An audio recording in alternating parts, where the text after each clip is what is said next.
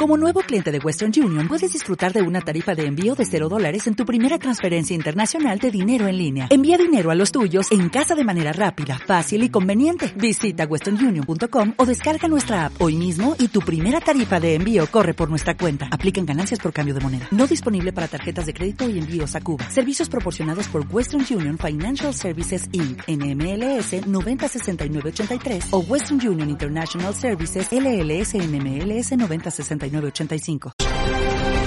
Recretería, donde la locura tiene su razón de ser.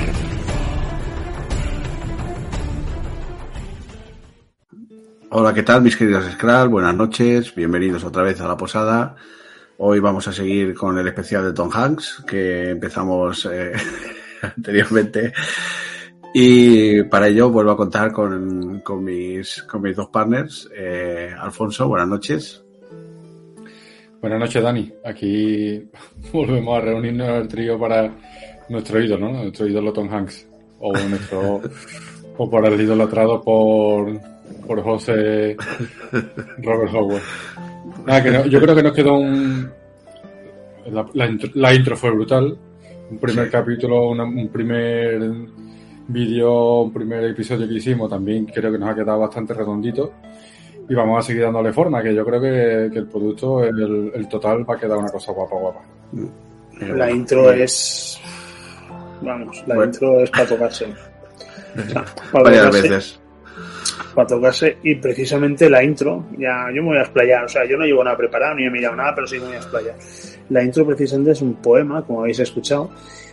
Y aquí comentar la, la notoriedad que quiere la poesía. Desde pequeño a Howard su madre le recitaba poesía a diario, le alentaba a escribir y de hecho él empezó a publicar poesía. Lo que pasa es que le costaba mucho venderla, no conseguía venderla y bueno, se dio cuenta que con eso no era capaz de, de ganarse la vida, por eso lo dejó. Lo que pasa es que la poesía es muy importante en su obra porque muchas de sus historias tienen ese punto de, poesía en prosa que te permite dar cierta, no sé si llamarle sonoridad o cierta vida a sus relatos que, que lo- le infunden magia.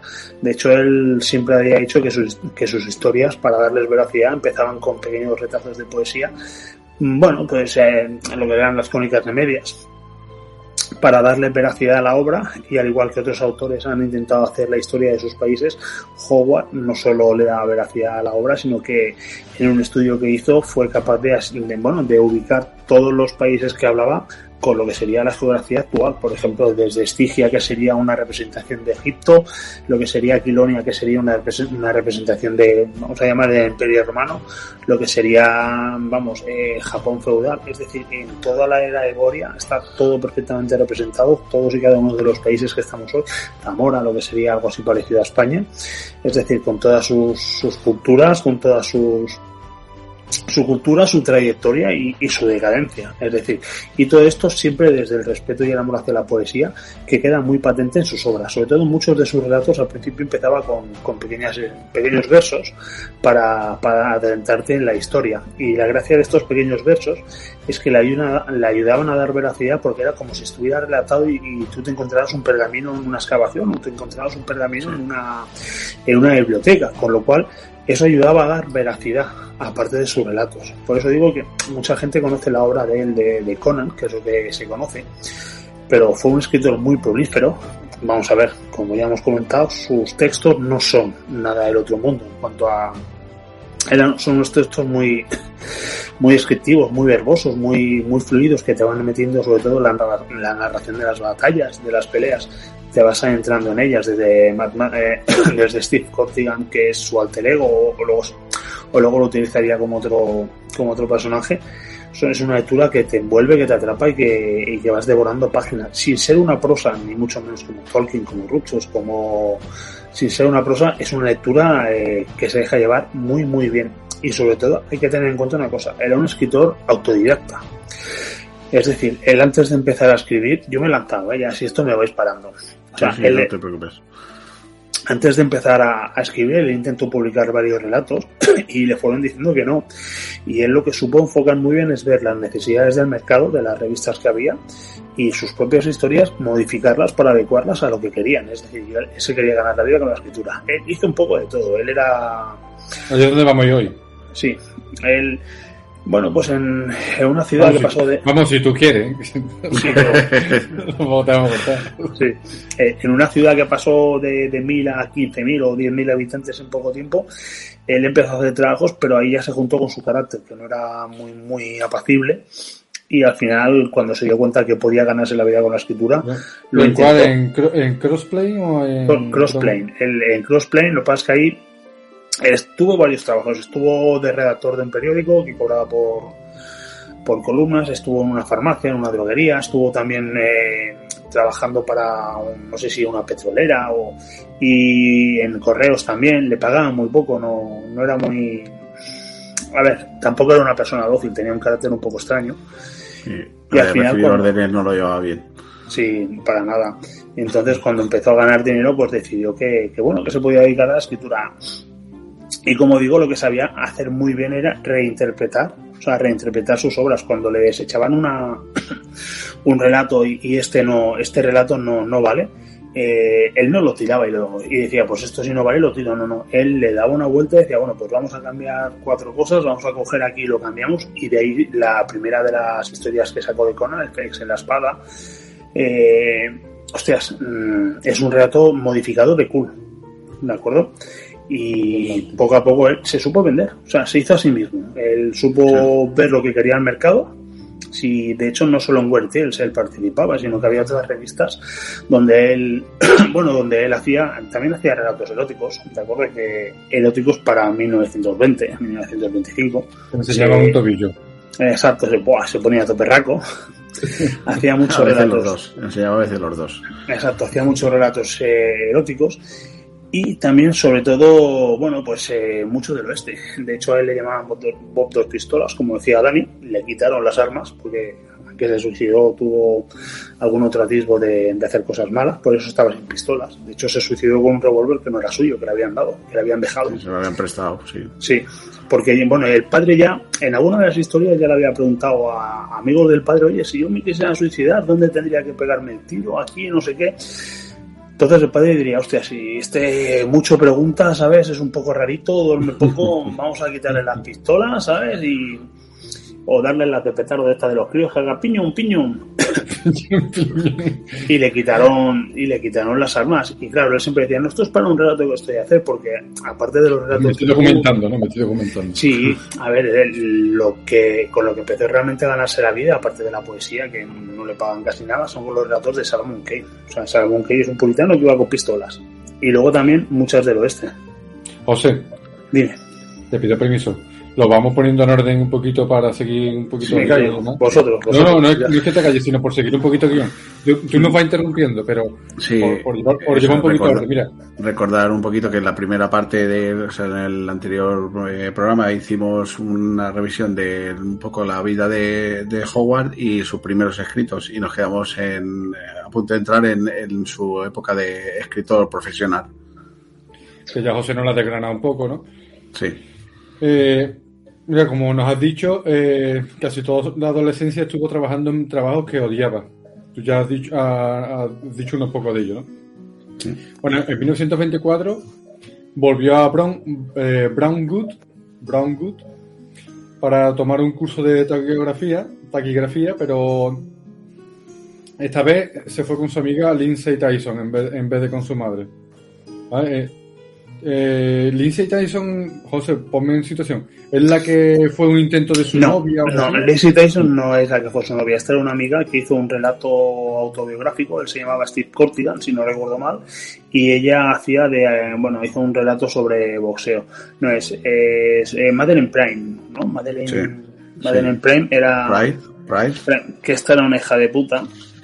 Pero gracias a ella tenemos una de las mejores obras que hizo, que es Red Tiles o Red Nights que es una obra que, bueno, que está muy bien, luego veremos el porqué, y es gracias a la relación que tuvo con esta chica. De hecho, la película que han hecho sobre Howard, de El que camina solo, con Vincent D'Onofrio, me parece que es, y ella Sí, y sí. René Zellweger haciendo de ella, está basada en, bueno, está basado, esta tiene una hija de puta, partimos de la base. Cuando se separó y se fue con su amigo, eh, intentó seguir viviendo de la teta. Cuando él se suicidó, ella tenía relatos escritos de él e intentó seguir bebiendo de la teta de Howard. Lo que pasa es que no, no pudo porque Spring Beckham y otros estaban por ahí que habían metido la mano. Entonces, dime. Nolan Primes. No, eso, no vale Prime, soy un desastre para los nombres.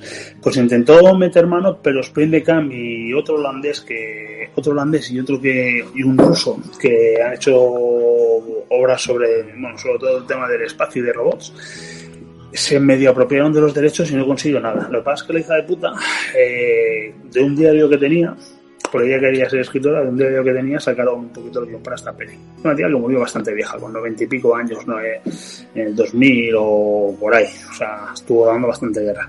Pero esta no es la, la amiga.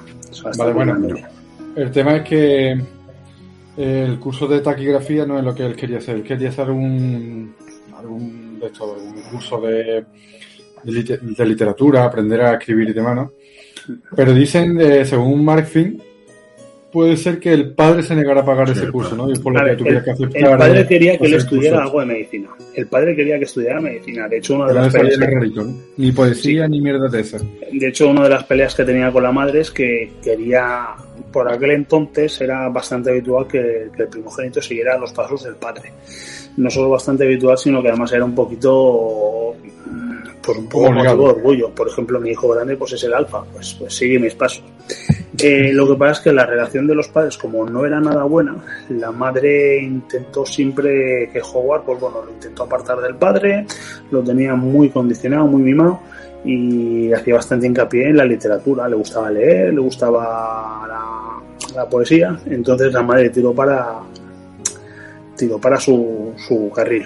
Entonces el padre, en un primer momento dijo, pues por mis cojones, si, si estudias algo, tiene que ser algo de provecho y algo que te dé un título. O sea, mecanografía, pues ya ves, pues por aquel entonces, pues para cualquier redactor o cualquier empresa, que estamos hablando de leer y escribir, que, que a día parece algo tan, tan normal, pero escribir bien era complicado. Y el padre dijo que no, que si no hacía medicina, que no le pagaba que no le pagaba más mierdas y que hiciera taquigrafía. Bueno, el, tema, en ese año, en la acción de gracias de ese año, eh, consiguió que le aceptara un cuento, ¿no? Un, relato que es Lanza y Colmillo, que le, valió la suma de 16 dólares. Y ahí es donde conocemos la llamada Weird Tales. Ahí es donde se puede decir que es el comienzo de todo, ¿no, José?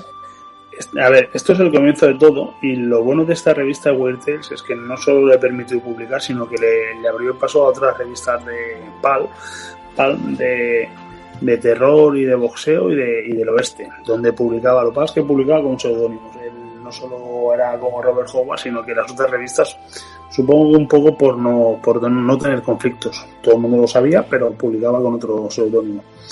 Y fue en esta revista donde es la más importante porque no solo es donde publicó la mayoría de obras, sino aquí hay que dejar una cosa muy clara. Es lo más importante porque forjaría lo que se conoce como el círculo de Lovecraft. el círculo de Lovecraft, eh, tanto como Lovecraft, Aston Clark Smith, eh, Robert Erwin Howard, hay una serie de escritores muy, muy prolíferos y muy buenos que mantuvieron conversaciones, o sea, conversaciones epistolares, y que de ahí salió oro puro. O sea, oro puro. Nada que envidiar a los Inklings. No solo salió oro puro, sino que, por ejemplo, varios de, varios de ellos ayudaron a Howard, porque Howard tenía ideas muy vagas sobre lo que, lo que estaba escribiendo y sobre lo que era... No tenía una genealogía, no tenía una, orden, una hoja de ruta, iba escribiendo las historias conforme tenía a la cabeza. Entonces fueron sus propios amigos epistolares los que le ayudaron a organizar los relatos, a crear una cronología, lo que se conoce como el camino del rey. Y en esta cronología decir, bueno, pues de este año a este año, tal, tal, tal, incluso en esta cronología que se creó, le llegaron a decir, bueno, ¿y cómo acabará la cosa? Eh, ¿Qué pasará cuando...? Y de hecho, el, en La espada salvaje de Conan, en un número especial que, que salió, que era el número 100, te plantean un Conan que hastiado del es que habéis elegido un tema que estáis jodidos conmigo, o sea, no voy a dejar. o sea, de plan. Es que, te es para tu uso, es para tu uso y disfrute, o sea sí. O sea, te plantean un Conan que hastiado de hastiado del reinado decide tomar rumbo en un barco hacia tierra, no se sabe dónde, y ahí te plantean que bueno, que va a América, a lo que sería América, donde conoce pues, pues una serie de aventuras. Esta idea mmm, está detallada en unas cartas, es decir, esta idea que cogió en su momento para los cómics está, está sacada de cartas de Aston Clark, de Miller, eh, no Steve Miller, del músico, sino el, escritor, eh, Steve, Steve, Miller Band, buena banda de música. Pues te saca de las cartas donde el propio Howard decía, es que no sé qué pasará, que yo supongo que hará esto, lo otro, tal, y, y, y te das cuenta como solo en tres años que estuvo realmente escribiendo historias sobre él, la cantidad de material que dejó, y muchísimas más cosas que vamos viendo a lo largo de esta, de esta charla, hostias, te deja con ganas de más y decir, hostias, ¿dónde hubiera llegado este hombre? Eh? O sea, ¿dónde hubiera llegado este hombre? Pues no se precisamente... la vida bien, con, con, eso podría haber llegado lejos, yo creo.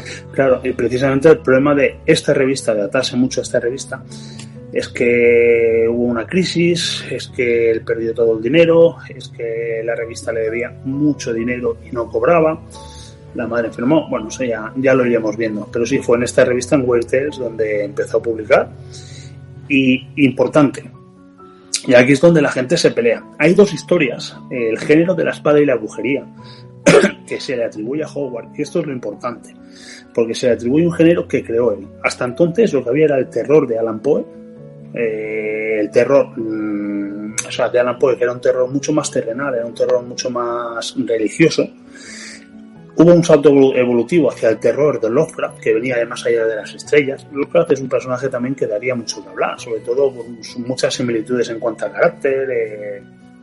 Pero bueno, ya eso es otro cantar. Otro rarito. sí, sí, sí, sí, Lovecraft.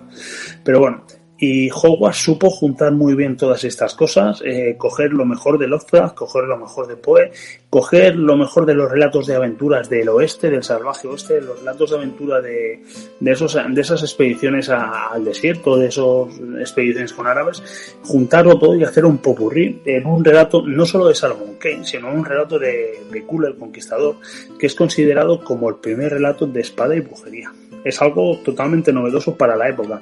A día de hoy tú dices espada y brujería, Tolkien, eh, eh, elfos, todo el mundo lo tiene más que asociado, pero por aquel entonces, en 1920, en 1922, que sacaran una obra en la que Kul, un bárbaro, un bárbaro Aldandi que había llegado a ser rey de Valusia, la, la mayor tierra, el reino más poderoso de todo, de, bueno, de toda la existencia, eh, que aparecían magos, aparecían seres, seres que eran hombres serpientes que se transformaban en serpientes y adquirían la, la apariencia de personas. Su relación con Picto, es decir, todo esto de magos, espada, todo esto era algo totalmente nuevo que a la gente le enganchó. Le enganchó porque, bueno, había historias de miedo, había historias de, de pistoleros, pero no había nada parecido. Y no solo encumbró, sino que, que, creó. O sea, desarrolló un género que a día de hoy parece que está vilipendiado, pero estamos hablando de, de un escritor que, que antes que él no, es como los Beatles antes o Elvis o sea antes sí, de él se no había nada. haciendo un montón de libros de espada y hechicería. De hecho el creador de la rueda del tiempo el escritor de la rueda del tiempo durante muchos años estuvo haciendo relatos de Conan novelas de Conan. No sé si lo habíais Sí, pues Jordan durante muchos años, yo tengo un par de novelas suyas, eh, estuvo haciendo novelas sobre Conan. Eh, es que estamos hablando que mucha gente parece que sea espada y brujería, parece que sea Conan el bárbaro, los cómics. Pero que aún, aún hoy en día se publican obras de Conan, o sea. Aún hoy en, no solo se publican, sino el otro día estuve leyendo que Netflix parece ser que tiene lo de la adaptación bastante. Sino que, mmm, mira, vamos a ver, estamos hablando de un tío que en 1920, bueno, Conan fueron los tres últimos años antes de su muerte. Aunque ya tenía Atlantes y cosas por ahí, fueron los tres últimos años. Estamos hablando de un tío que no solo desarrolla un género, sino que era tan prolífero como hacer porno, como para hacer poesía, como para hacer estrellas de westerns, como para hacer crear un género, sino que además un visionario. Cuando digo un visionario, eh, la mujer a día de hoy, tanto feminismo que hay, a mí me indigna porque Netflix, Amazon no quiso hacer la serie porque decía que era un, un, un machote, en pocas palabras. En la obra de Howard, la obra, una de mis, bueno, una no, mi obra preferida es La Reina de la Costa Negra, donde él se enamora de Belit, una pirata, y hay una escena muy célebre que aparece en la película de esa mierda de película del 82, que es una buena banda sonora, pero una mala adaptación, donde juntan, mezclan a Valeria con Belit. Hostia, el empoderamiento que adquiere ese personaje femenino, no solo Belit, porque Conan, con todo lo machote que es, eh, todo el prototipo de héroe o antihéroe, Conan está supeditado a Berit, se enamora de ella, es su capitana y obedece sus órdenes. No sé si me explico. Mm, la notoriedad que le está dando a una mujer, o a Valeria, o a tantas otras, eh, tantas otras amazonas que aparecen en su obra, que a mí luego a mí me digan que eso es machista, no, estás hablando de una era precataclísmica en la que la barbarie es lo que rige y aún así tiene los tantos cojones de poner a mujeres empoderadas, por decirlo de alguna manera. Entonces, cuando se critica la obra de Howard, mm, normalmente es que no has leído mucho, por no decir nada. Bueno, pues ahora que había ahora que había conseguido eh, empezar su carrera en la ficción, eh, Howard abandona el, colegio en el que había sacado el, o estaba sacando la taquigrafía y al poco tiempo Weird le, le notifica que había, había decidido aceptar otra oferta, otra historia que es La hiena. Eh, y en ese mismo periodo Howard también empezó a escribir eh, un intento de su primera novela, que era un libro autobiográfico que estaba vagamente inspirada en Jack London y que se titulaba eh, Robles Rojos y Arenas Rojos. Eh, el libro no se publicó en ese momento, se publicó bastante después de su muerte, pero bueno, a los estudiosos les sirve bastante porque, porque tiene mucho de autobiográfico. Y como bien ha dicho José antes, el alter ego de, de Howard en la novela es Steve Costigan, que es un, boxeador y que lo utilizaría recurrentemente en más obras después. Entonces. De hecho, más tarde, Steve Costigan es un marinero. Un marinero. Bueno, pues que va por puertos exóticos y joyándose todo lo que se mueve. Digamos que la novela la dio por terminada finalmente en 1928, aunque no se publicó hasta mucho después. De que... Porque dice que es una novela que no tiene tanto valor literario, ¿no? Que realmente es más para los estudiosos como tú ni tanto ni nada, o sea, nada. Eh, si, algo, si algo no me gusta de Howard es que cuando habla en primera persona no lo narra bien. O sea, él es bueno escribiendo, detallando escenas y hablando de otras personas. Cuando intentó hacer esta novela autobiográfica, mm, no sé si es que no tenía la madurez suficiente o no supo enfocarlo, pero a mí no me, no me gusta. De hecho, el que yo sepa solo tiene una novela publicada de Conan que es la única medio decente que tiene. Pero esta novela ahora ha sido agrupada por. Han sacado tres tomos de, las obras de Hogwarts y la censura de, de Spring the Camp. Y creo, no lo sé, porque los tengo pedidos, pero no los tengo todavía. Y creo que, esta sale. Pero vamos, no es nada del otro mundo. Bueno. Ahora tú, Alfonso, le doy yo. Vale. Bueno, pues resulta que Weird Tales le pagó en la publicación. Lo que quiere decir de que no, eh, Hogwarts en ese momento no tenía ni siquiera dinero para pagar eh, la, para pagar, ¿no? En, este caso la publicación. Para remediar esto, dice que tomó trabajo escribiendo noticias sobre petróleo para el periódico local de Cross Plains. Eh, cada review, cada columna a unos 5 dólares ya no son los trabajos estos que no le gustaban, seguía sin ser una cosa que le llene, pero ya era algo más cercano a, la escritura, ¿no? Sí, es verdad, como había estudiado taquigrafía, aunque no era lo suyo, pero bueno, ya se acercaba un poquito más al tema de escritura. Y en 1925 recibió el pago por su primera historia impresa. Eh, Howard dice que perdió el trabajo en el periódico el mismo año y pasó un mes trabajando en una oficina de correo. También uno de los trabajos que tú nos has contado antes. Y tampoco le gustaba, el salario era bajo. Nada, mm, sigue con, con la inestabilidad, ¿no? Eh, en este caso. Su siguiente trabajo en Corporate Natural Gas Company no duró mucho debido a su negativa a ser subordinado de su jefe Hizo un trabajo manual para un, topógrafo durante un tiempo antes de comenzar a trabajar como taquígrafo para una empresa petrolera. Vamos, al final siguen siendo trabajos un poco remunerados, en los que dura poco, se terminará hartando de estar ahí y cambia de uno para otro, o seguramente, o los despidan. Ya eso no sé si es que lo, lo echan o él se va cambiando, no lo sé. Yo no tengo el dato, a lo mejor José lo sabe. Eh, cuando se refiere a pago por publicación, mm, eh, por número de ejemplares vendidos o algo de la revista o cómo funcionaba eso. A ver, tú pagaban por palabras y, o sea, a ti te, a ti te daban, o sea, venderá lo venderán. Que yo sepa, te daban tanto por palabra, o sea, Ya. un número de palabras. Vale, vale. Y a partir, y a partir de ahí, si, si vendían más o menos, pues seguramente te volverían a comprar. Pero no, vamos. Sí, que si, si tenían costumbre de comprar a cierto autor, pues tenían costumbre de comprarle a él. Sí, sí, vendía sí. De hecho, él durante un año me parece que fue 10 veces, publicó en 10 de los 12 números que sacaron. O sea, es decir, él estuvo ahí, ahí, ahí arriba. Bueno, junto, junto a su amigo Tevis Clyde Smith, eh, hizo incursiones en el verso, escribió cientos de poemas y consiguió que publicaran docenas en Weird Tales y en otras revistas de poesía variadas. Aunque no tuvo muchas ventas, eh, porque los editores decían que se alejaba mucho del tema, eh, Howard finalmente considera escribir, escribir era un, poesía era un lujo que no se podía permitir y en 1900 y después de 1930 pues dejó digamos la poesía aparcada eh, y escribió muy poquitas cosas. Eh, dedicó todo su tiempo ya a, a relatos cortos y, y mercados que estaban mejor pagados que, que la poesía.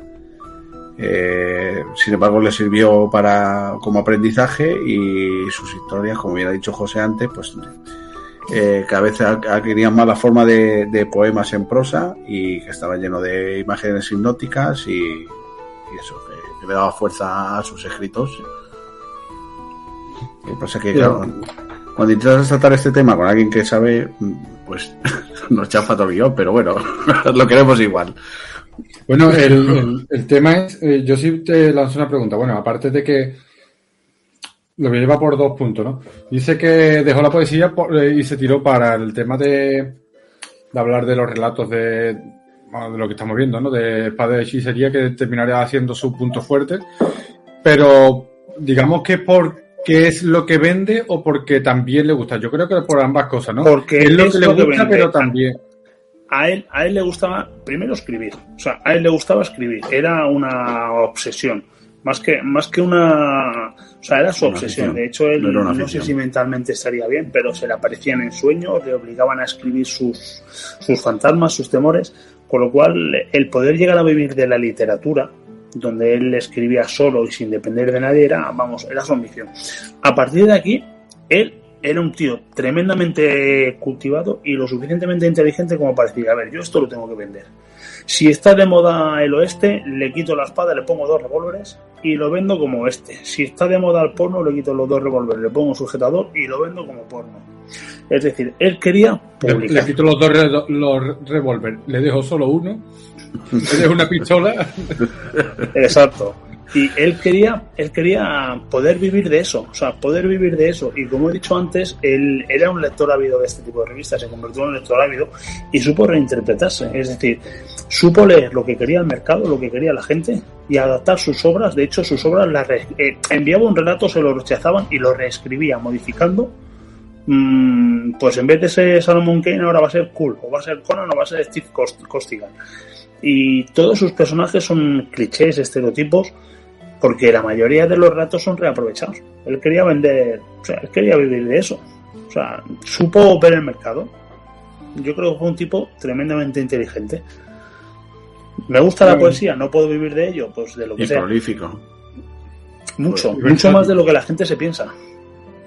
O sea, Eh, yo, yo sé lo que cuesta escribir una historia y que lees aquí que el tío escribía cada mes una y dices tú, Dios, qué cabrón.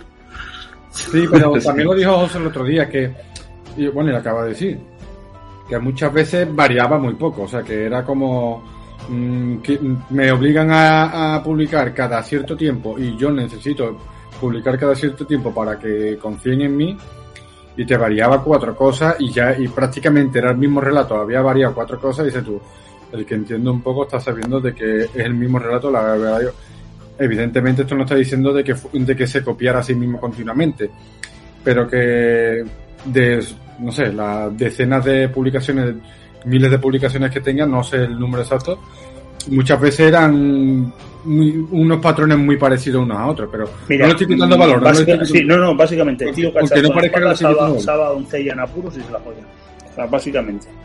O sea, el 90% de sus historias. Luego tiene, mm, bajo mi entender, obras que son mm, unas sacadas de chorras si te gusta el género.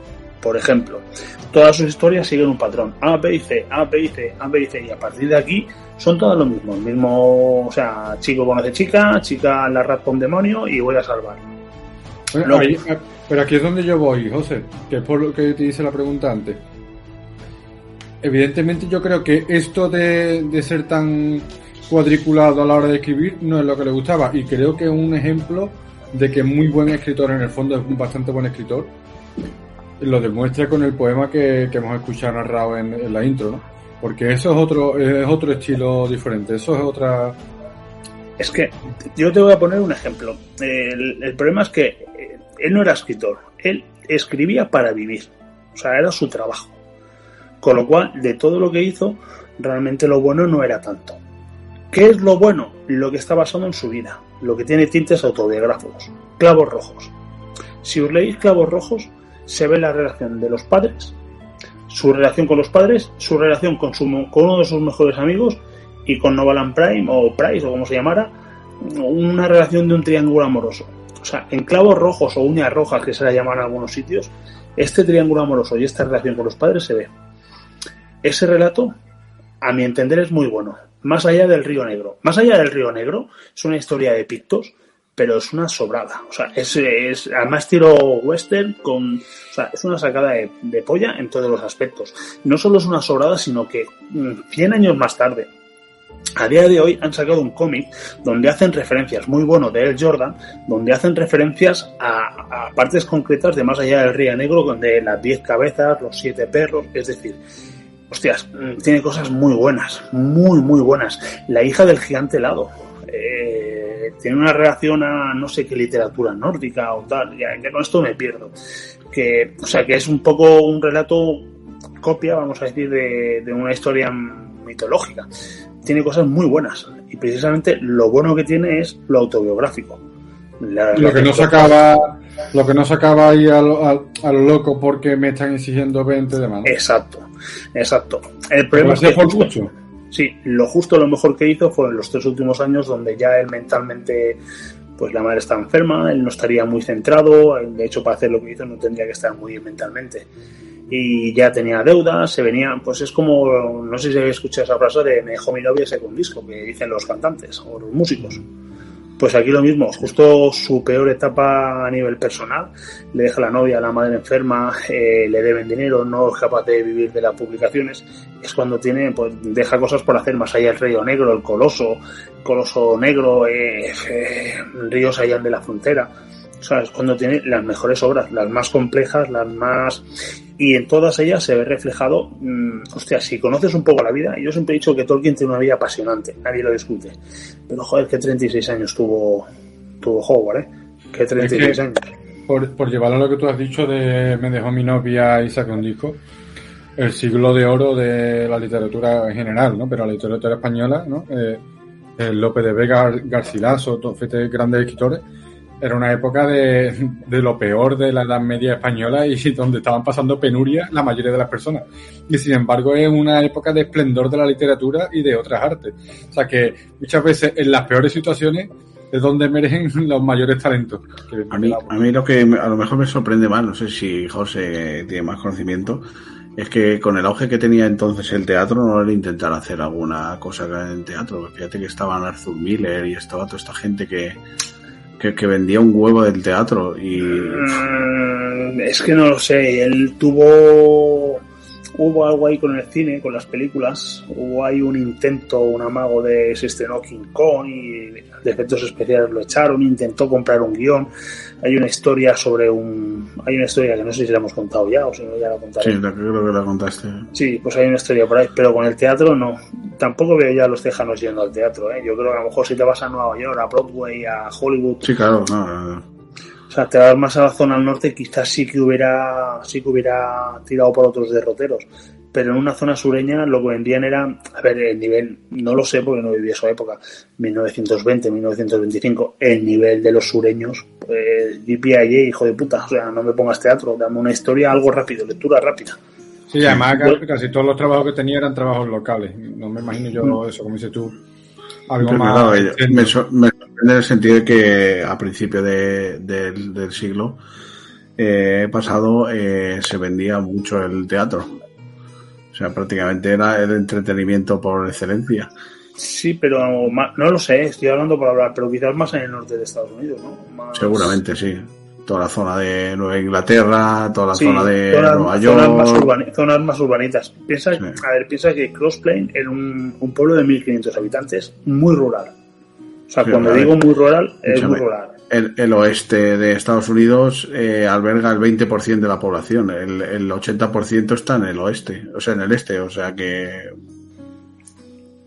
Pues eso, están en el oeste estaban, están o estaban más asilvestrados. Lo mismo te ponen una obra de teatro y le pegan tiros. ¿Esto qué es? Puede ser.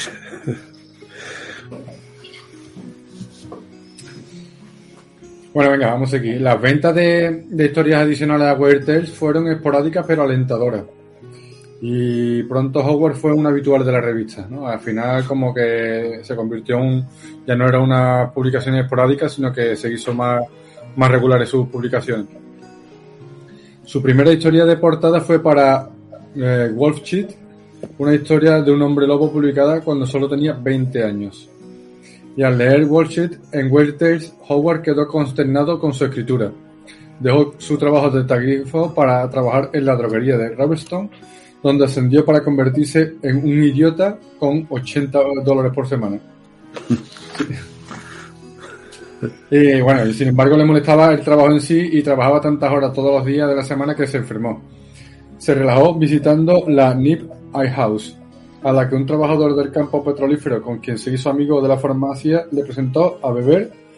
Le, le presentó a beber, le, Le dijo, era- vamos a tomar algo y Sí, le invitó, metió en el, le mundo, le metió en el mundo de del peleas. boxeo. Exactamente. Sí, del boxeo, de las peleas. Bueno, esta- estas peleas se convirtieron en parte importante de su vida. La combinación de voz y escritura proporcionó una salida para sus frustraciones y enojos. Bueno, eh, eh, por no saltarnos lo que lo pasa un poquito de por lo harto. Eh, el tema de la Wolf Cheat, Ni puta idea. Si quieres te engaño y quedo del culto, pero ni puta idea. O sea, yo tengo mis limitaciones. Es no... He leído mucho de todo de Conan, he leído mucho de Salomon Kane, algo de Salomon Kane, he leído Steve Costigan, he leído de Brack, Brackback, un un ticto que tenía que luchar contra el ejército romano. Bueno, Pero- aquí no hemos, venido, no hemos venido a pillarte. ¿eh? Aquí no hemos venido No, a- no, no, eh, hijos de puta, el siguiente. Siguiente pregunta. No pero cuenta un, po- cuenta un poquito de lo que es. Bueno, lo, lo que he comentado antes, ¿no? Es una publicación que, que lo he dicho, que es una historia de un hombre lobo, de Sí. un hombre lobo publicada cuando solo tenía 20 años, lo que he comentado, y que lo publicaron en, en la Weird Tales. Que él se quedó consternado cuando la se quedó consternado con esa escritura que tenía en, el relato ese. No, esto no. Le digo que está no. Poco que decir sobre esto. Vale, ya lo eh, profundizaremos un poquito más en eso de más adelante. Sí. Vale, anda, vamos a abrir ya con espada y hechicería. Vamos al lío. Venga, ¿cuál es la primera obra? En el 27. De Shadow Agosto del 20 Kingdom. A- a- agosto del 28. Pero Dani, dale tú. Sí, bueno, en Espada y Hechicería eh, Weird Tales, a ver. En, en agosto del 26, Howard renunció a su agotador trabajo en la farmacia y en septiembre regresó a Brownwood para completar el curso de contabilidad que había empezado. Eh, fue durante ese mes de agosto que comenzó a trabajar en la historia eh, que se convertiría en El Reino de las Sombras, una de las obras más importantes que escribió en- su carrera. Eh, empezó a escribir mientras estaba en la universidad y, a la vez que estaba escribiendo trabajaba o colaboraba con el, con el periódico de, la universidad, eh, de Yellow Jacket. Eh, en uno de los cuentos que se publicaron en el, en el periódico fue una comedia eh, titulada Cupido contra Pollux. Es una historia eh, Esto es de boxeo, esta es un poquito, es una cosa de boxeo así un poquito con, con humor. Dios no le llamó al humor. O sea, Robert Howard y el humor no. O sea, es como, era un poquito Sheldon en ese aspecto. O sea, esto también empecé a leerla y a lo mejor es que la leí en inglés con, con el traductor de Google. es posible que fuera eso, pero, pero se me hizo densa. Esta no le costó. Pero vamos a lo bueno, a The Shadow Kingdom, ¿no? ¿Has dicho, Dani? Eh, sí, bueno, eh, el reino de las sombras. Sí, el reino de las sombras. Eh, o Red Shadows. Eh, Shadow Kingdom, sí. Hay dos, hay, siempre está la disputa entre los historiadores de cuál es realmente el primero que se ha hecho de espada y brujería. Esta. Porque la otra es de Salomon Kane, que es un, si habéis visto la película, pues es de, bueno, cuando las brujas te salen, no sé si es 1800 o lo que sea. Y esta es la que os he dicho yo que, que sería lo, primero que se considera como espada y brujería. De aquí luego más adelante sacarían otros autores, como por ejemplo los hombres serpientes, sacarían los dos brujos que poco a poco irían creándose como los, los villanos por referencia en el mundo de Hogwarts, que no los hizo, que no los hizo Robert Hogwarts, sino que los haría Spirit Camp, que es Totamon y Tulsadum.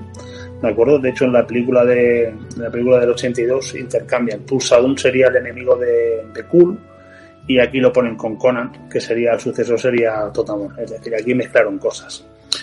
Pero bueno, pero ya em, lo importante es que ya empieza a verse capaz de decir, hostia, yo estoy con tres o cuatro trabajos y me están pagando con esto, no sé si primero pagan 18 o 30 dólares o algo así, le llegan a pagar, no sé si 300 dólares por un relato, y empieza a creerse, el, mismo empieza a creerse y dices, hostias, que lo mismo de esto puedo, puedo vivir.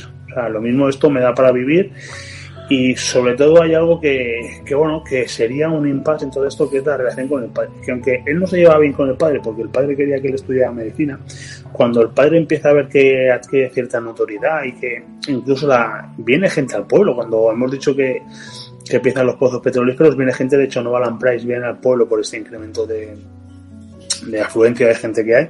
Y cuando el padre empieza a ver que su hijo es conocido fuera y tal, pues el padre se, se infla como los palomos y dices, hostias, pues, pues mola, esto mola, y mi hijo empieza a ser, y eso es lo que a él le da la decisión de decir, bueno, pues, pues quizás pueda dejar de trabajar y dedicarme solo a la escritura, porque vivía en casa de los padres, ¿eh? Y dedicarme solo a la escritura. Y así lo hizo, era un nini. Pasó de ser un nini a con, con 30 años estar en casa de los padres. Bueno, recuerdo eh, la conversación que hemos tenido no sé yo. que co co comentar simplemente del relato este del boxeo, que es el que ha comentado antes José, en el que colaboró Lindsay Tyson, que digamos que era ficticiamente uno de los personajes principales, que era Spike, y Howard era el otro, que era Steve Cardigan. Eh...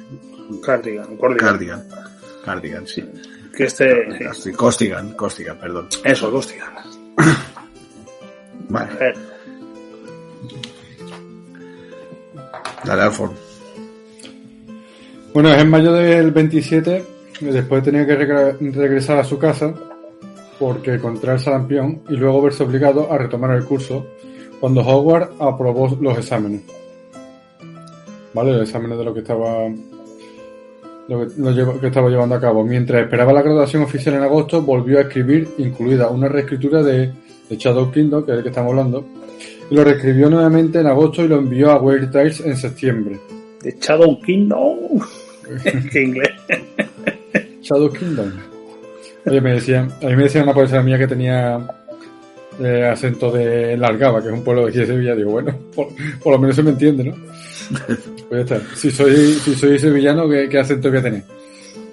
Bueno, el tema, ¿no? Que esta historia fue un experimento con todo el concepto de cuento extraño Ficción de terror según la definición de practicantes como Edgar Allan Poe, eh, Meredith H.P. Lovecraft, que mezcla elementos de fantasía, horror, mitología con romance histórico, acción y esgrima en vehículos temáticos nunca antes visto. Es decir, al final es un, un experimento, ¿no? Una mezcla de, una amalgama de. Mira, de por, ponerte, por ponerte en situación, tú tienes a Kul, rey de Valusia, que recibe a unos pictos.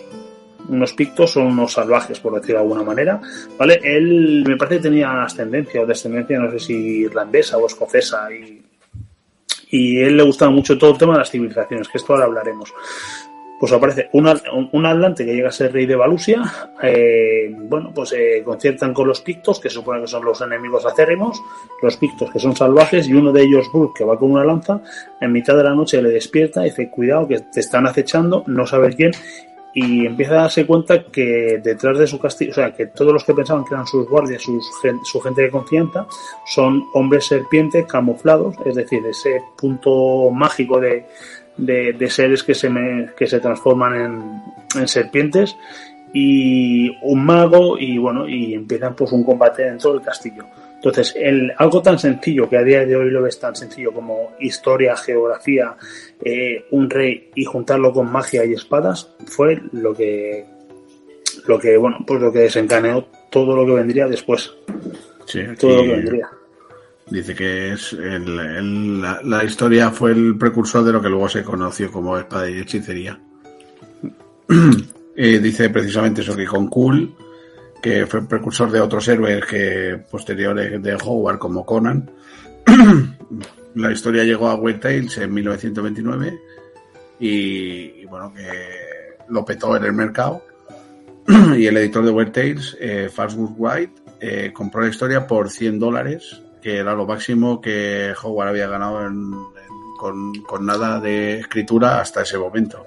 Que es una pasta. Y, luego siguieron eh, con más historias de Cool y todas, aunque muchas fueron rechazadas, pues él, no perdió, como, como hubiera dicho José, las iba reutilizando y actualizando y tal para, para ir dándole más profundidad. Mira, aquí, aquí comentar una cosa para ver un poco la grandeza que tenía, el Cooler es un precursor de Conan. Básicamente es el mismo personaje en diferentes épocas, con miles de años de diferencia. Cooler es un hablante y Conan es un cimerio. Entonces, este señor hizo un escrito de 8.000 páginas que se revisó, que lo tengo por ahí. Luego, si quieres, os lo paso y lo podemos comentar en el cual te dice cómo eh, no solo cambia la geografía los continentes, sino cómo la isla de la Atlántida, donde venía Kul, cómo se, cómo se, se hunde, cómo los atlantes son los precursores de los cimerios, cómo se, en este cataclismo que hubo, cambiaron de la isla, se fueron al norte, cómo las civilizaciones Mm, se destruyen, empiezan a surgir nuevas civilizaciones y se crean los diferentes países o las diferentes tribus, por decirlo de alguna manera. Es que todo esto, mucho antes de Juego de Tronos, mucho antes de todas estas mierdas que estamos viendo, este señor ya lo hizo. Esta mierda. No, a ver. a todo el mundo se le llena la boca con Juego de Tronos, a todo el mundo se le llena la boca con tantos mundos como, como escritores han creado y se nos pasa que este señor hizo mapas, este señor tenía una geografía totalmente estructurada. Cuando digo geografía, es que no nos olvidemos, en este escrito que hizo, él hizo geografía, ciudades, reinos, reyes, dioses, es decir, eh, los estigios tienen... Sí, sí, los estigios tenían al dios Ibis, que el dios Ibis fue derrotado por Set, luego tienes a Sura, tienes a Mitra, tienes a Chrome, tienes a es decir, mm, todo esto este señor dijo, no, no, es que vamos a ver, es que los imperios van a tener a Cron, es que estos van a tener a Asura, a Mitra. Hostias, todo esto lo, en su momento lo hizo. No lo llegó a desarrollar tanto, pues por cosas Por cierto, el mapa me recuerda mucho al mapa de la Tierra Media. El mapa de Cimeria y todo el, de todo el mapa geográfico me recuerda mucho.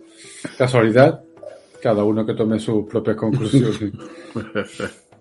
Pero que no, evidentemente, es que no sé por qué siempre tengo que estar eh, defendiendo las cosas, ¿no? Que no se me malentienda que yo no voy a hacer que critique a Tolkien. Pero digo que muchas veces, mm, bueno, yo creo que ninguno de los tres, pero que mm, muchas veces eh, como que no hay que ser el primero para ser bueno, también puedes inspirarte en otros autores y en este caso, si es verdad de que hay que darle su parte de mérito a Howard, porque si es verdad que inspiró no solo a muchos por el tema de la espada de brujería, sino a Tolkien le pudo inspirar, incluso a Tolkien le pudo inspirar con el tema de los mapas y crear esos mundos tan... que no lo saben, yo al menos no sé si es así o no, pero que pudo inspirarle. Ya te digo que yo he visto el mapa de, de donde está Cimeria y todo el resto de, de, la geografía, y a mí me recuerda mucho al mapa de la Tierra Media, ¿eh? pero bastante. Mi padre en paz descanse decía, si hay gorillas han fumado. si tira humo todavía ha sido reciente, ¿no? pues sí, a ver, lo que pasa es que es lo de siempre. Y dices que nosotros no vamos a ser quien defienda a Tolkien. Bueno, pues, supongo que, que ataquen, defenderlo. So, esa, somos los tres de la sociedad Tolkien española y somos los tres unos frikis empedernidos de Tolkien. Yo creo que aquí el que más, el que menos, de Tolkien controlamos para hablar y hablar y hablar tanto de la obra como de la vida. O sea, que no, que no se nos confunda. Lo que pasa es que si a mí me das a elegir entre tú y la grande, Me quedo contigo. Si me das a elegir, me quedo contigo, como decía los Es mi, mi autor fetiche. Con todo lo bueno y lo malo que tenga, ¿eh? Que luego hay gente sin criterio como algunas escritoras que hacen muy buenos libros, pero les gusta más el Rick de Minimonet. Pues... el sorteo, el sorteo, que estoy apuntado. Quiero el segundo libro. Hija de fruta. No, no, porque no has hecho la story. Sí, que lo he hecho, lo hizo mi mujer, que yo no sabía cómo se hacía. Digo, ¿qué Ah, es esto pues de la story? Pues yo, Pues yo no sé hacerlo. Me he quedado en ese paso y no lo he hecho, bro. Digo, ¿qué coño es una story? Me dice mi mujer, trae que te lo hago yo. Y me lo ha hecho. O sea, eh, Eh, pues, ya- pues yo se lo voy a pasar a mi mujer que me lo haga eh, ella. con, con Ah, mi mujer hay que hacerse tontos. Como, ¿cómo se plancha una camisa? Trae que te la plancho yo. Escúchame, que lo que te digo yo. Yo espero encarecidamente que en la tercera entrega de Neyheim aparezca ese Daniel guapo tan, Yo, yo he hecho presión. Necesario, tan Yo me tengo que leer la segunda. merecido. Tengo pendiente de leerme la segunda. Pero- yo he hecho presión. Dani. Yo estoy Pero ya, no, ya nos ha contestado Aranzazu, ¿eh? nos hemos desviado un poquito de, Hogwarts, ¿no? Pero ya nos ha contestado Aranzazu y me parece a mí que... Pues yo tengo, veo un atisbo, veo un hilo de luz al final del túnel, veo un atisbo de esperanza y yo creo que esta mujer nos va a sorprender. Hay una tircaya por ahí que dice yo creo que sí, porque le- es- ese regalo sorpresa, haciéndole un poquito la pelota, ahí puede haber algo. Pero bueno. bueno, venga, volvemos a Hogwarts, que nos, que nos Vamos sí. De pato. Eh, ¿Estabas tú, así. estabas tú, ¿no, Dani? Sí. En marzo del 28, Howard eh, rescató y volvió a presentar a Weird Tales, eh, una historia que le habían eh, una historia que le habían rechazado, eh, Argosy, y el resultado después de reescribirlo fue Red Shadows, la primera de muchas historias protagonizadas por el vengativo espadachín eh, puritano Solomon. Eh, Kane. Solomon Kane. Este publicó bastante, ¿eh? también tenía su. Yo no he leído mucho de él, pero tenía tuvo su, su A mí, cuota. a mí me pasa, cada vez que veo el tráiler de la película me produce mucho hype, pero luego veo la película y digo, Dios mío, mi vida, ¿cómo estoy viendo esto? Pues la película es mejor que la de Conan, fíjate. Mira que es mala, ¿eh? pero es mejor que la de Conan. O sea, y aquí la- los hits se echan encima, no, que es un película, la del 80 de una polla para vuestro culo. No tenéis ni puta idea de cine. Yo... Pero, José, El ya la- la- no sé si te la Schwarzenegger. hice en, en su momento en privado o te lo creo que en el programa no lo hemos hablado. Pero, o, o en un intento de hacer la- el tema Howard que hubo hace- al principio. El de la de- Paqui, el de la Paqui, ¿no? La, la, el de la Paqui y la Tomasa. ¿Te acuerdas? Bueno, el, el tema. ¿Es mala porque es mala de por sí y punto? ¿O es mala porque tú la comparas con los libros y ves la aberración que han hecho? ¿O por qué es mala? Porque a mí, por ejemplo... Te voy a tengo- responder con una pregunta. Eh, ¿Los anillos de poder es mala porque es mala de por sí o es mala porque la comparas con los libros? Por ambas, Ambas. cosas. Vale, Ambas. pues idem. Es que, es que ya te digo, por ejemplo, por ejemplo, yo, yo, pasa que yo la vi A ver, la es peli del es 82, entretenida yo tengo, y la yo nací en el sonora de 82. tocarse. Yo nací en el 82, la película es del 82, o sea, yo la vi cuando la viera, la vi de muy pequeño.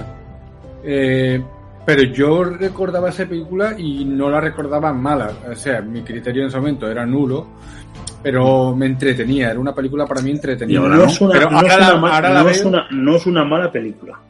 Ha envejecido mal, pero no era una mala Sí. película. Es una pésima adaptación. No es una llegaremos, mala llegaremos, a, película. ana- llegaremos a analizar las películas, pero yo recuerdo, por ejemplo, una escena que, que es cuando llega la... Valeria era el nombre de la... Sí. La rubia. Valeria. La meten en, el, en la cerda donde está Conan. eh, No. La, la china, son la china, no, no tiene Sí. nombre. Es es una Bueno, china que no tiene nombre. Que le, le ponen así, le, le, le acerca la mantita como, eh, ten cuidado, te voy a, te voy a cuidar. Y de repente, pum, y la empotra. Dice tú, ¿qué estás haciendo? Primero te pongo la mantita. ¿eh? Es para que baje, es para que baje la guardia. Digo, no le veo sentido. Uy, ¿qué tienes aquí? A ver. Sí. Y le dice a la china, oye, ¿y ese poste de Cuenca? A ver, partiendo de la base de que Conan aquí te dicen que se ha criado esclavo, ya todo lo demás eh, no tiene sentido. Sí, pero por eso es que no. Bueno, pero Es eso no- ya lo que te digo, eso ya es la comparativa de que tú, que tú haces como, como seguidor, haces ritmo Pero pierde la esencia del personaje totalmente. Punto. O sea, pierde la esencia del personaje. O sea, ya está, no tiene. No es una mala película, es una pésima adaptación. Y yo le tengo manía a esa película. Sea, no, no te lo puedo argumentar, No. tengo. No me había dado Y lo de, y lo de que eh, Conan sea Jorge Sanz, ¿cómo lo llevas? Mm, pff, hostia, me ha envejecido mal, Conan, ¿eh? Un caballo dar voz a mujer española. con el, con el pelazo que tenía, ¿eh? Madre mía. Y lo de la actriz esa que tenían ahí, la, la rubiaca esa estaba para darle. A la madre Conan, la, ¿cómo era? La. Soy un exacto pero no me sé, una actriz de destapes. Sí, pero no me acuerdo. Nadiuska. Nadiuska. hostias, eh, peliculón. Y luego Darth Vader ahí, haciendo de, de Tulsa Doom. Sí. Darth Vader, la voz esa profunda es. Sí, sí, que además ese actor, el pobre, hizo, la- hizo me- bueno, tengo yo entendido que hizo de Darth Vader toda la saga y al final la escena que le quitan el casco un blanco que es hijos de puta. De yo soy tu padre, pero si eres negro, bueno, pues me he quemado, cabrones. Me he torrado, dejarme a mí. Y no, no. Y Mufasa. Sí. Sí, sí, sí. Y Bueno, ya hablaremos de Romero. Constantino no, que lo desvariamos, que ya es la hora de Sí. dormir. Bueno, eh, Red Shadow, que es importante, que no hemos desviado demasiado. Solomon Kane, pero estábamos hablando de Solomon Kane, que, que te gustaba más, que, que es por donde nos hemos desviado, que te gustaba más que Conan, ¿vale? La peli sí. Es una peli de aventuras entretenida. Sí, bueno. Bueno, que el personaje, el personaje de Solomon Kane, sin embargo, es un éxito. Sí. eh, sobre Sí, todo para- historia. Fue- Para los lectores fue espectacular el éxito. Bueno, les gustaba un poco el punto ese de, de un samaritano que va luchando contra diablos en un, en un mundo religioso. Pues al final, un tío con pistolas le, le mola a todo el mundo. Sí, pero vamos, que por lo visto- La, la revista publicaba por encima de, de Cool, por- por- publicaba los relatos de Solomon Kane porque tenía Mira, hay, hay, hay un relato de Salomon Kane que a mí me parece también muy bueno, no sé si os lo he comentado, que va buscando durante todo el rato, va persiguiendo un niño, un niño pues no sé, tendrá 6 años, 7 años, 8 años, y va persiguiéndolo hasta que el niño se mete en una posada. Al niño lo esconden y él- intentan detenerlo a él y empieza a, a todo el mundo una pelea, a pelearse con todo el mundo y él va buscando al niño, el niño. Y todo el mundo le dice, déjalo que es un crío, déjalo que es un crío, déjalo que es un crío. Líala de Dios hasta que lo encuentra. En una de estas se va al bosque detrás del niño y el niño ha cogido uno de los posaderos que le habían dado cobijo y lo está destripando. Lo está destripando, lo está matando. Y bueno, y resulta que el niño mm, estaba poseído por un demonio. Había matado a sus padres y todo el mundo defendiendo al crío para que no fueran a matarlo y al final pues pues este tipo de historias donde lo sobrenatural los demonios las brujas los las posesiones y un samaritano que en nombre de Dios con dos espadas con una espada y dos revólveres va a salvarlo pues esto también tuvo su cuota de mercado y su aceptación. Al final si os fijáis el perfil de, de todos los personajes es, es eso bueno, pues un, un- no sé si un caballero andante, pero Steve Costigan eh, lo mismo, eh, va buscando aventuras, en cada puerto una aventura, una pelea y una chica a la que Sí, conquistar. son, son aventureros. Es lo mismo. Es todo, todos sus relatos son bastante parecidos, son bastante igual. Ese, ese, ese gran género del cine que se ha perdido, las películas de aventuras. Mm, el regreso de la momia, el regreso de la momia, eh, la búsqueda de Nicolas Sí, Cage, sí. que me parece un peliculón. O sea, Sí. Y si te vas más para atrás, desde la princesa prometida hasta la isla la de las, cabezas, la isla de las cabezas cortadas, el- o sea, son el, pro- el peliculones. problema de la isla de las cabezas cortadas es que no entiendo por qué no ha tenido el reconocimiento que merece esa película. Es una película de aventuras. A, a mí me parece la película de, de piratas por encima de Piratas del Caribe, por ejemplo. Yo, Es que Piratas del Caribe. la película. Piratas del Caribe fui a verla con mi mujer al cine cuando éramos novios y felices, sin crío. Y la sensación que tuve de esa película es, pues no, todo el mundo decía que era hostia, Piratas del Caribe y tal. Ah, Y sí, salí- está muy bien. Y salí de verla con la sensación de, mm, pues sin más, una película entretenida, pero no el película que todo el mundo decía que era. Ahí, hombre, no nos vamos a ir a Pirata del Caribe, pero a mí hay muchas cosas que me gustan de Pirata del Caribe. La actriz, sobre todo. ¿Cómo me pone? Que era, que era en el me gusta mucho. Que era era, no era. Sí, sí, como se llama, me da igual, se puede llamar como quieran. Como se llama Paquita. Me pone, vamos. Y sale, y sale Raúl Llorens. Que nos ha narrado en la intro del ¿Pero sale o solo es el actor de doblaje? el actor de doblaje de Orlando Bloom. Sí, sí, y de Satanás Corpetit. Es Sí, sí.